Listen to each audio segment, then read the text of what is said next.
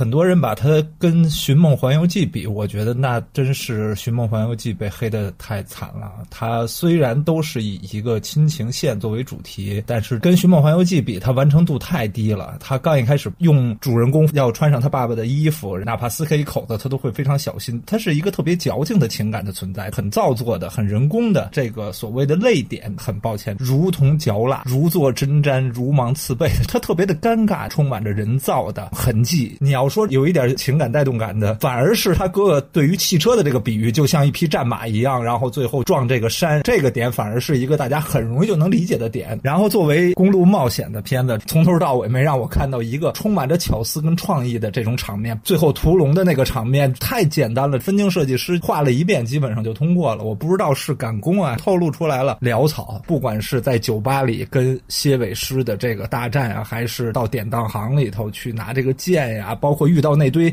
小精灵，那个摩托车本来那是挺大的一场戏，在公路上展开那么一次追逐，里头还带出来人物的困扰，比如他要变得有勇气，他才能克服这个。但是这些东西都没有有机的融合到一起，都是零散的去呈现。关于这部片子人物造型的设计，就从美术上讲，不能让我相信这是一个皮克斯做的片子。你要说它是一个很早期索尼或者梦工厂在早期他们刚进入动画行业做什么怪兽大战外星人啊，或者是五十一号星球新线那会儿做的那个片子，那会儿如果他做出这种造型来，我一点都不意外。但是皮克斯，你今天做造型，居然你里头体现了这么多不同种族的造型，但是没让我有一个眼前一亮。动画片人物造型设计是跟人物的行为模式各方面它是贯通的。你既然用了这么一个奇幻的梗，你搭建了一个在现实世界中精灵啊、兽人呀这种半人马，大家都生活在一个世界里头，但是从人物造型的特点到人物演生出来的人物行为特征的特点上，都没有让我意料之外的东西，变得非常的平庸。他们只是在做人应该做的事儿，包括那些长着翅膀的那些小精灵，他们应该玩的这些梗都没有玩出来，就从造型设计的由外之内的东西都没有打通，所以在这点上。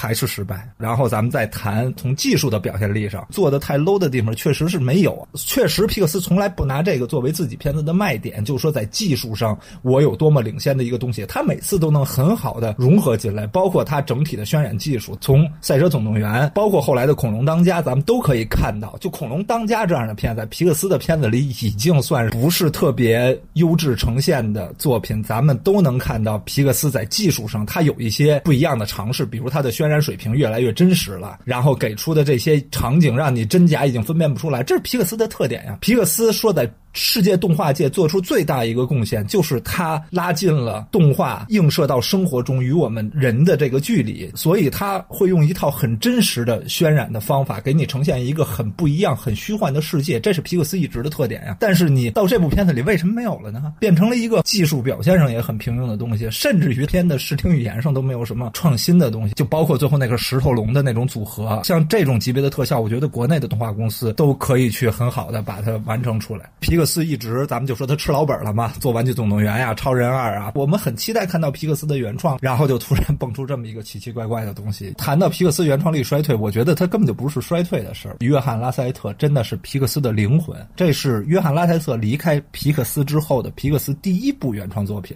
咱们就能明显的看到皮克斯的灵魂没有了。充斥着那种原创的力量，那种动画的魅力，能决定这个事儿或者能洞察到这一点的人，就是约翰拉塞特。结果今天约翰拉塞特不在了，咱们就能看到，像皮克斯这么一个集动画生产工业到达一个很巅峰的水平的公司，它也会因为一个核心的人员的离开，就像苹果一样，灵魂就消失了。皮克斯也一样。真的，这部作品里不光是刚才我谈到那几点，我认为很多点创作的失败，甚至连整个故事的铺陈上，我都不知道怎么样的一个把握。片子一开头，你放出了这么大的一个世界观跟主题，你要表现的就是我们的传统跟现代的东西会产生的这种极大的矛盾。在我们越来越寻求方便的时候，传统的东西我们反而去放弃掉了。你这么大个矛盾，居然你在后头的故事里不去讲了，这个矛盾在后头的故事里完全放弃掉了。